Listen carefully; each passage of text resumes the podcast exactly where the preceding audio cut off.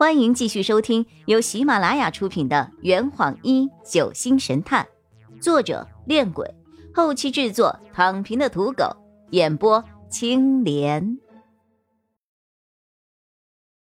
第一百五十三章，凶杀案瞒不住了。四号房内，廖望安逸的躺在床上睡觉，看到我们进来后，他立刻拉了拉身上的被子，面色微怒。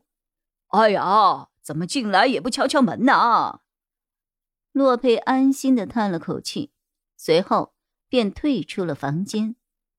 四号房门外，洛佩看了一眼趴在乘务室里睡觉的刘念，又看了看三十米不到的客舱走廊，眉头微皱。在这么小的空间里杀人，我居然没有丝毫察觉。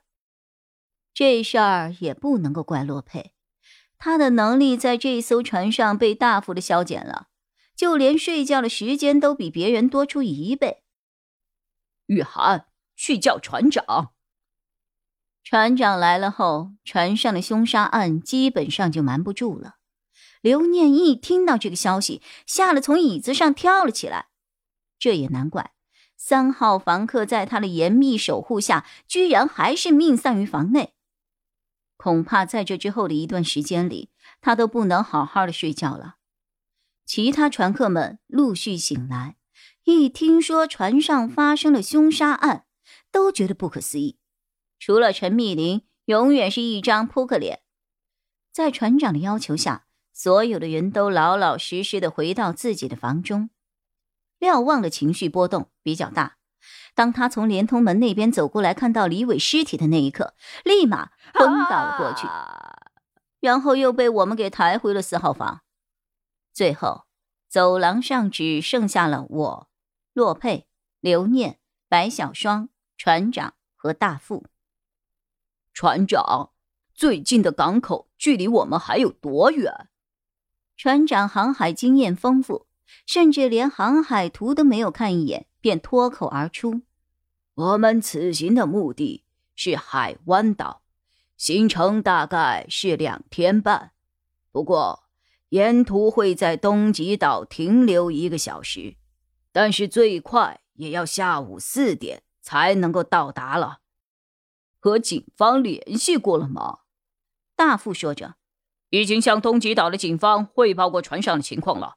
他们会在下午四点前赶到东极码头接手船上的凶杀案。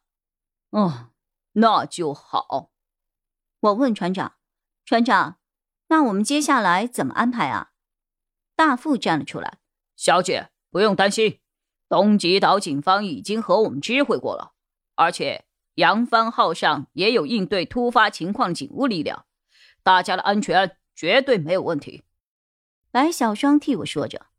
雨涵问的是：“接下来要怎样安排船上的其他乘客？”难不成要让他们在命案现场和尸体一直待到下午四点？各位先不要着急啊！船长解释着：“我们的乘务员会将所有人的住所妥善的安置到二等舱中，补退的船费也会一分不少的返还给各位。”太麻烦了！还没等船长说完，洛佩便打断了他的话。而且如此大费周章的转移乘客，那不就等于白白给了他们销毁罪证的机会吗？罪罪证？船长一脸不解的看着洛佩，洛佩的嘴角扬起了一个弧度，看样子突如其来的案件又把他的瘾虫给勾了起来。这是一个海上密室，既没有人可以离开。也没有人能够上船，犯罪现场就是在这样一个狭小的空间内。夜晚又有乘务员小姐在走廊上巡视，凶手从外面进来杀了人后，悄无声息的逃走的可能性是零。大副惊恐着：“你你是说杀人凶手还在这艘船上吗？”洛佩点了点头。除去船舱内的工作人员和二等舱的几位保镖，凶手就是一等舱内的乘客和两位乘务员之中。此话一出，刘念瞬间不淡定了。我我没有杀人呐，船长，你相信我，我昨天晚上……这位先生言之有理，而且他并没有说你是凶手啊，只是说你有嫌疑而已。不等刘念解释完，船长便打断了他的话。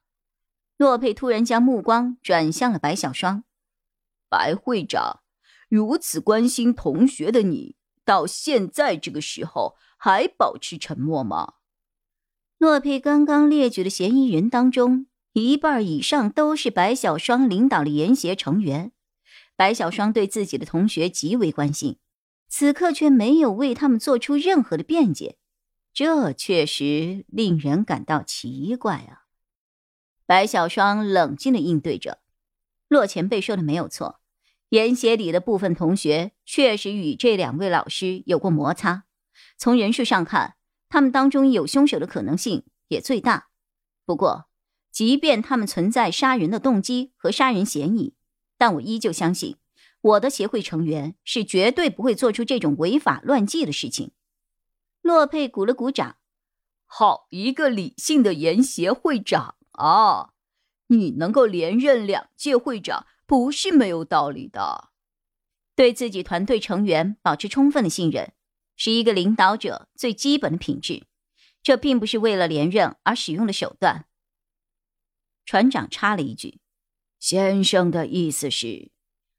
洛佩看了看手上的手表，脸上露出了自信的微笑：“呵，现在是上午八点，距离到达东极岛还有八个小时。”这么好的黄金破案时间，怎么能够浪费呢？你是说要在船上找凶手？呵呵，有燕南女神探和林江居士在，八个小时足矣了。林江居士，啊，是那个破了遗嘱案和僵尸案的林江居士吗？大副的眼睛里突然冒出了小星星。见白小双一副蠢蠢欲动的表情，我也不能够示弱。对我就是林江居士。大副激动的和我握了握手。哎呀，你好，你好，很高兴认识你啊！你好，你好，你好。这坛已经喝完了，呵，你猜出凶手是谁了吗？啊，老板，拿酒来。呃。呃，更多精彩，请关注青莲嘚不嘚。